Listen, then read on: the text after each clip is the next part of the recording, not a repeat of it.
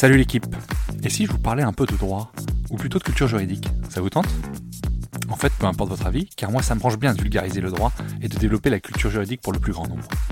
À la croisée des chemins entre références historiques, applications pratiques et notions théoriques, je vous propose de m'accompagner afin d'essayer de simplifier la compréhension de nos notions juridiques avec, si possible, un ton léger et un peu d'humour.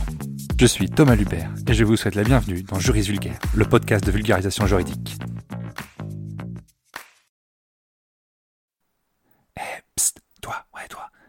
Me donner un petit coup de pouce, donne une note et un avis sur le podcast. Ça aide au référencement et surtout ça me fait très plaisir. Allez, bonne écoute. Dans le but de réduire le chômage à 5%, c'est-à-dire au plein emploi, le gouvernement, via sa loi pour le plein emploi, a prévu la disparition de Pôle emploi et son remplacement par l'entité qu'on appelle France Travail. C'est depuis le 1er janvier 2024 que France Travail a remplacé Pôle emploi. Avec ce nouvel opérateur public, le gouvernement souhaite renforcer le suivi des personnes les plus éloignées de l'emploi. Car c'est bien de cela qu'il s'agit. Outre le changement non symbolique de Pôle emploi en France Travail, on a bien vraiment un suivi beaucoup plus renforcé avec des obligations pour les euh, demandeurs d'emploi qui est autre que ce qui existait auparavant. On voit ça tout de suite. Concrètement, la loi prévoit de généraliser l'inscription des personnes sans emploi à France Travail d'ici 2025. Outre les demandeurs d'emploi qui étaient jusqu'alors inscrits à Pôle emploi, c'était uniquement les demandeurs d'emploi, on inclut également maintenant les jeunes et les personnes en situation de handicap sollicitant un accompagnement auprès des missions locales ou de Cap Emploi.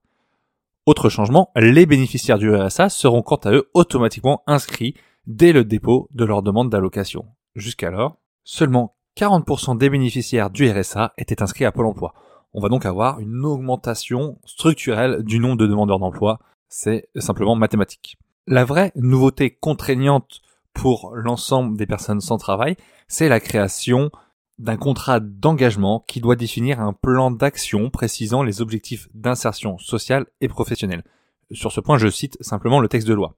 Concrètement, ce contrat, il impliquera des heures d'activité dédiées soit à la formation, soit à l'insertion. Ce n'est ni du travail gratuit, ni du bénévolat, selon le ministre du Travail lors des débats à l'Assemblée. On va pas se cacher que ça y ressemble quand même un petit peu. Et la loi, elle est très claire là-dessus, elle fixe une obligation d'au moins 15 heures d'activité par semaine. Toutefois, évidemment, cette durée minimale, elle pourra être abaissée en fonction de la situation du signataire, euh, vie de famille, problèmes de santé. On peut aller jusqu'à être exempté de ces 15 heures d'activité, mais il n'empêche que cette notion, cette durée de 15 heures d'activité est bien présente dans la loi. Et c'est un changement puisque c'est la première fois qu'on a une durée précise inscrite dans la loi. Avant, on avait des obligations de démarche un petit peu floues, on se le cache pas. Mais là, on a vraiment 15 heures d'activité par semaine euh, obligatoire. Le nombre précis d'heures devant être effectuées sera euh, pris en accord avec le conseiller France Travail suite à un diagnostic global dans euh, le contrat d'engagement. Évidemment, qui dit nouvelle obligation dit nouvelle sanction euh, contre les allocataires. En cas de non-respect du contrat d'engagement et donc des obligations d'activité, les demandeurs d'emploi pourront être radiés de France Travail. Les durées minimales et maximales de radiation, ainsi que les sanctions de suspension des allocations chômage seront précisé dans un décret à paraître qui n'est pas encore paru, donc je ne peux pas vous les préciser à l'instant T. La loi introduit également un nouveau régime de sanctions graduées pour les bénéficiaires du RSA s'ils refusent de signer le contrat d'engagement ou s'ils ne le respectent pas. Dans un premier temps, le versement de l'allocation pourra être suspendu. La somme non perçue sera conservée, mise de côté, et elle pourra être versée aux bénéficiaires dès lors qu'il se conformera de nouveau à ses engagements, à son euh, contrat d'engagement. La loi limite quand même le montant pouvant être versé rétroactivement à 3 mois de RSA. Quid des manquements plus graves comme la réitération du non-respect du contrat ou le refus de se soumettre au contrôle? Dans ce cas-là, les allocataires s'exposeront à une suppression de l'allocation. La part maximale de RSA pouvant être suspendue ou supprimée sera évidemment détaillée par décret. Donc, il est possible maintenant de perdre son RSA si on ne se conforme pas aux obligations de France Travail et c'est un peu la nouveauté de cette loi qui est relativement euh, importante. Je ne me prononcerai pas sur euh, mon opinion personnelle sur cette loi, euh, toujours est-il que c'est la loi, il faut s'y conformer, il faut la respecter, et est donc rentrer en application dans l'attente des décrets, bien entendu, mais euh, au 1er janvier 2024 avec le changement de Pôle emploi en France Travail. Je vous laisse là-dessus. Euh, je vous dis à la semaine prochaine. Joyeux Vulgaire, c'est tous les mercredis matins à 6h.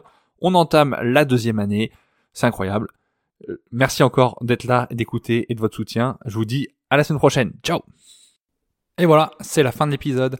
J'espère que vous aurez appris des choses. Encore une fois, si vous voulez me donner un petit coup de pouce et m'aider dans le référencement du podcast, je vous invite à laisser une note 5 étoiles sur Apple Podcast ou sur Spotify et également laisser un avis sur Apple Podcast. Déjà, ça me fait vachement plaisir et en plus, ça convainc d'autres personnes d'écouter. Alors, merci d'avance. À plus la team.